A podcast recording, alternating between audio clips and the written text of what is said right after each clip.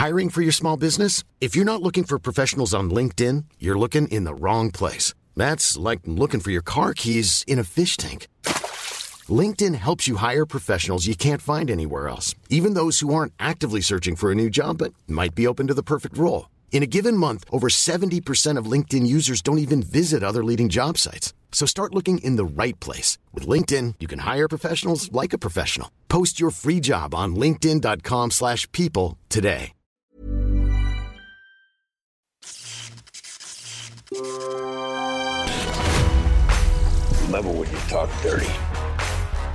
C'est ça que j'ai aimé, moi, dans X. Je pas, les, mecs te vendent ça comme une espèce de déclaration d'amour au slasher des 70s, comme ils vont te faire c'est une déclaration d'amour à l'âge d'or du cinéma. Pour moi, c'est pas une déclaration d'amour.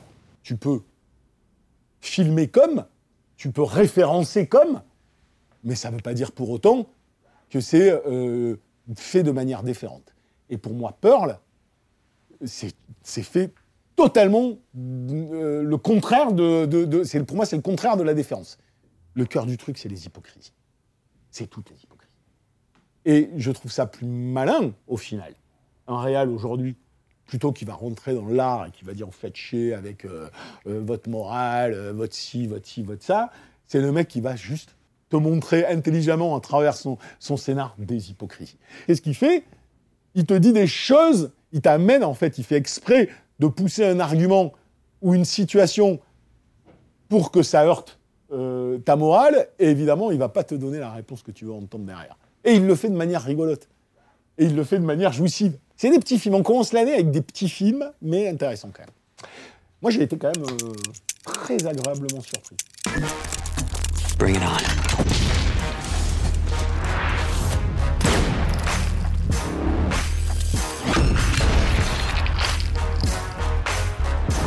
Fuck with me. Salut, c'est Yannick Dan, et aujourd'hui, en cette période plutôt compliquée, pour ne pas dire totalement fucked up, où le cinéma, devenu plus prudent que ma grand-mère, n'échappe pas au ravage d'une pensée binaire, à l'uniformisation des procédés, comme à la désacralisation de mythes qu'il perpétue en haïssant les croyances qui en sont à l'origine, ça rassure de voir et de chroniquer un petit film comme Pearl de Ty West, le prequel attendu du très libertaire X, que j'avais déjà chroniqué ici.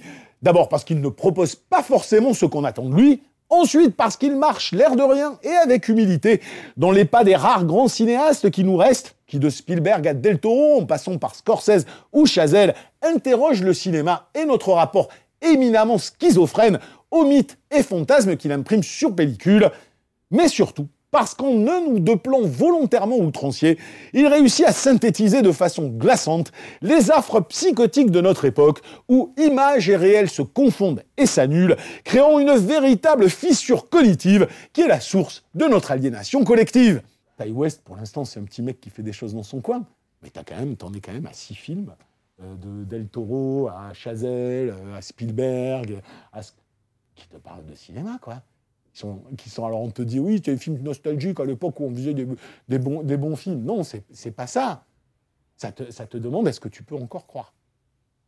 Est-ce que dans le monde qu'on vient de créer, on peut encore fédérer les gens derrière quelque chose?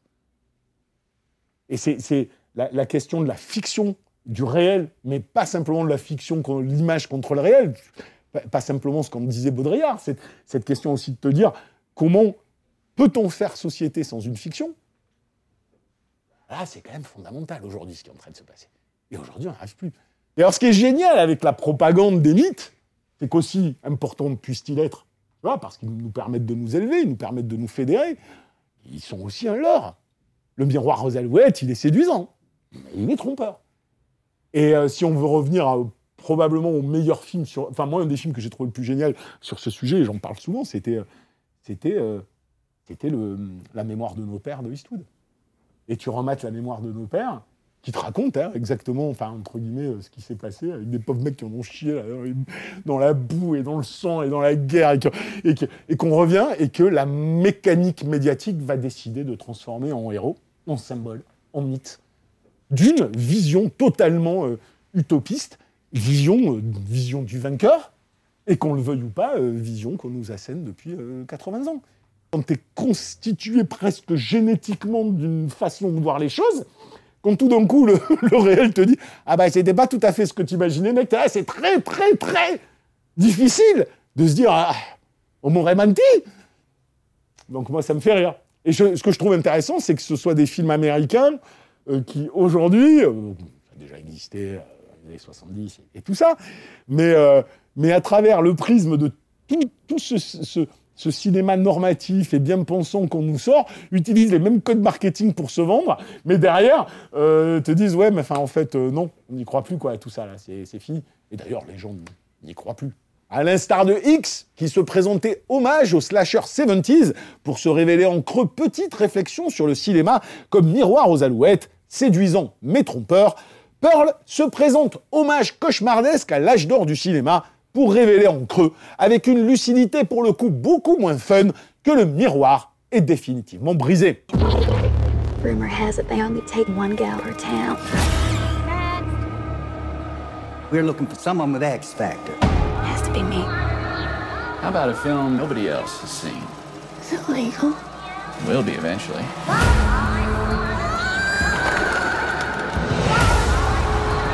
I know what I've done. Bad things. Terrible, awful, murderous things.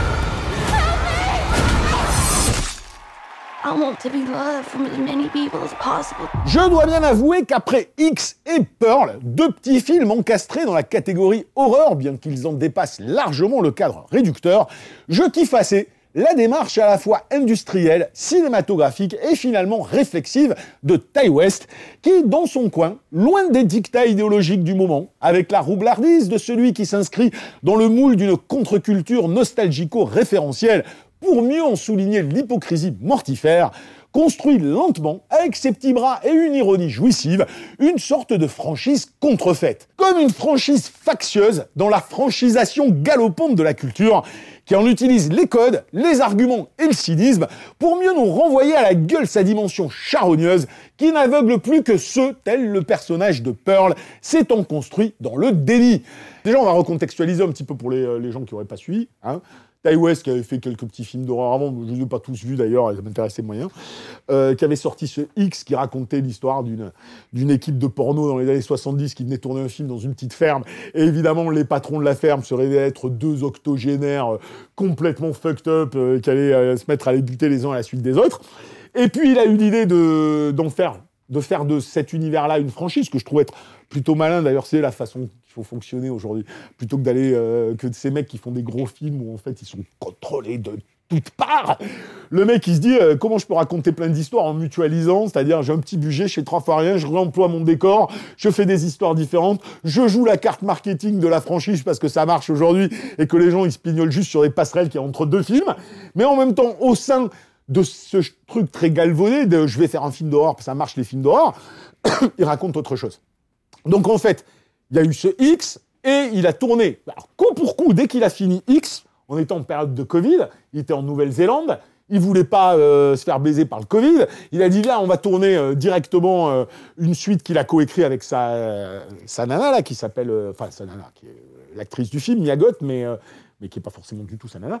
et ils ont écrit cette suite là qui, on le verra, n'est pas forcément un film d'horreur, et euh, en voulant, euh, en préparant la suite aussi, qui s'appelle Maxine, qui se déroulera dans les années 80 sur l'industrie du porno dans les 90 Alors moi, ça, c'est ce que j'attends le plus, et euh, qui, je crois, en tournage ou en préparation, le film, le film sortira. Il est, il est, déjà tourné, donc le film sortira bientôt. J'espère qu'on pourra le voir assez vite. Et donc celui-là, il est, il est prévisible automatiquement puisqu'on va te raconter euh, le personnage de Pearl, qui était la psychopathe du premier film, on te raconte quand elle est euh, euh, jeune, jeune adulte dans sa ferme à 19 ans, en 1918. Enfin, même, même avant que la guerre ne se termine. Presque, c'est au moment où... C'est 17, je crois. Non, non, c'est 18, mais ah, c'est au moment où c'est en train de se terminer, mais c'est pas sûr. Et elle attend désespérément son, son homme, son mari, qui est parti faire la guerre. Réussir cette ambition thématique dans un décor de ferme à trois balles, mutualisé avec intelligence pour assurer sa viabilité, tout en offrant pour l'instant deux expériences radicalement différentes qui chacune, au-delà de leur connexion prétexte, fait avancer un véritable regard, moins sur le cinéma en lui-même que sur notre rapport à la puissance quasi religieuse des images, ça relève presque de l'exploit. Bien sûr, je ne minimise en rien leurs limites, leurs maladresses ou leurs écueils. Et si dans X, je les mets sur le compte d'un réel qui jouait du slasher sans vraiment avoir envie d'en faire, la première partie du film témoignant de ses réelles intentions, dans Pearl, ses limites proviennent davantage d'un symbolisme outrancier. La faute sans doute à une intrigue sur des rails, si prévisible qu'elle fait ressortir au premier plan ce qui aurait dû rester un sous-texte. J'aime bien l'outrance dans le feutré, ce que je dis dans le truc, c'est-à-dire euh, le fait que après avoir joué de l'aspect un peu craspec qui est dégueulasse, c'est là où il est plus malin qu'il en a l'air en fait. Il a 3 balles 50, c'est euh, euh, trois plombs de rue avec des bagnoles d'époque, mais tu sens qu'en termes de production, ça a été super pensé pour être pour maximiser l'immersion à l'époque avec trois fois rien et surtout un véritable travail sur le cadre. Moi, c'est ça qui m'a le plus bluffé. C'est pas tant euh, parce que tu y vois tous les éléments, la, la rythmique des plans un peu, un peu plus longue, les espèces de petites contre-plongées avec le ciel très bleu et les nuages et les couleurs partout, la naïveté des personnages qui parlent comme euh, euh Dorothy dans Magicienne et tout ça, mais c'est presque moins ça que, que des cadres de films. Il y, y, a plus de choses, entre guillemets, pour moi, à la psychose dedans, en réalité, qu'à la comédie musicale ou, euh, ou, au film de Douglas Sirk, comme je l'ai beaucoup euh, entendu dire. C'est-à-dire que moi, là où j'ai trouvé que c'était le plus intéressant, c'était euh, Pearl et les autres personnages quand ils sont dans la maison. Avec ces espèces de cadres, des escaliers derrière la rambarde, tu sais, des trucs qui te, qui te convoquent la façon dont on pensait, entre guillemets, l'épouvante pendant, cette, pendant cet âge-là, et que je trouve être super bien retranscrit. Donc pour un mec où je me disais, ah, il y avait quelques plans intéressants dans X, mais c'est un peu foutraque euh, sur le reste, tout d'un coup, il y a quand même une maîtrise, même la façon dont il filme cette église où va avoir lieu l'audition, le passage entre le plan large et le plan rapproché. Y a, euh, et puis le, timing qu'il fait entre les deux, c'est vraiment un truc que tu retrouves dans des westerns de l'époque, dans des, dans des films de l'époque, et c'est euh, plutôt gravement bien maîtrisé. Ce que je veux dire par là, c'est que l'intrigue, je m'en fous, mais comme l'intrigue n'est pas une intrigue de film d'horreur, c'est une dérive psychotique d'un personnage dont tu comprends, tu, le sais, que ça va aller de crescendo, et puis comme il, il pousse pas tellement euh, dans, la violence et, dans, l'horreur le film, bah forcément, vu que tu n'es pas dans, une quelconque attente d'intrication narrative, tu regardes ce qu'il essaye de te dire dans chaque scène, et en fait, du coup, le sens qui est véhiculé derrière, tu vois, apparaît... Euh, de manière évidente. Donc il y, a ce côté-là où tu dis c'est un peu con parce qu'un peu plus subtil aurait été pas mal.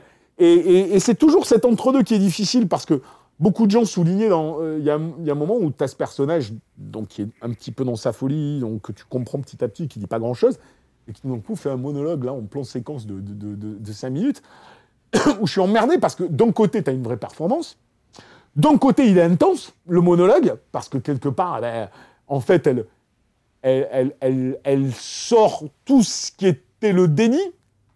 Le problème, c'est que le déni, elle l'entretient derrière. Donc, en fait, tu as une espèce de truc psychologique qui est déjà un peu bizarre. Et surtout, le monologue est hyper didactique. Donc, euh, moi, je suis tiraillé parce que je suis d'un côté, c'est c'est trop. Fallait pas le souligner à ce point-là. Et en même temps, je, comme il, il, a tout fait de manière feutrée avant, cette espèce de déversage à ce moment-là est intéressant. Donc, tu vois, voilà, mais c'est minime. Moi, j'ai quand même fini le film en me disant, putain, plus bien plus intéressant encore que X. Malgré une mise en scène beaucoup plus maîtrisée que sur le premier, qui s'amuse parfois avec brio de l'imagerie utopiste de l'âge d'or, de sa naïveté de ton forcément vrillé, comme de ses codes narratifs qui font de Pearl une sorte de magicien d'os démythifié, il reste toujours une dimension un peu grossière dans l'ensemble un côté sale qui passait crème dans X, mais qui ont vu des ambitions plus subtiles de Pearl, appuie un trait que personnellement, mais alors je chipote, j'aurais préféré un chouïa plus sibyllin. Mais si on voit le sens gros comme une maison, et même si d'autres, comme Mankiewicz, Lumet, les Cohen, ont construit des œuvres mille fois plus fines sur notre rapport à l'image, plus encore qu'au rêve hollywoodien, il reste quand même dans Pearl quelques passages réellement impactants comme cette audition dans une église où le fantasme de comédie musicale se rêve sur fond de guerre de tranchées, ce monologue de Pearl, on vient d'en parler, trop didactique certes, mais intense, et cette scène finale littéralement symptomatique de notre schizophrénie actuelle, la croyance désespérée en l'image ne pouvant plus contenir son effondrement face à l'horreur du réel. On pourra lui reprocher l'outrance de son propos, que je trouve néanmoins intéressante en face d'une narration plus feutrée, Ty West réussit quand même avec peu de choses à glisser tous les paradoxes d'un temps, le nôtre, en piochant dans ceux du passé. Leur rapport intime ou conflictuel entre sexe, violence, normes sociales ou religion, dont finalement l'image biaisée n'est qu'un vecteur d'exacerbation. Là encore, ce n'est pas nouveau, et il le dépeint plus ou moins finement, mais on le perçoit souvent à l'aune d'une réminiscence de société figée. Or, le malaise qu'il réussit encore à produire au détour de quelques scènes ou quelques plans témoigne de sa persistance aujourd'hui.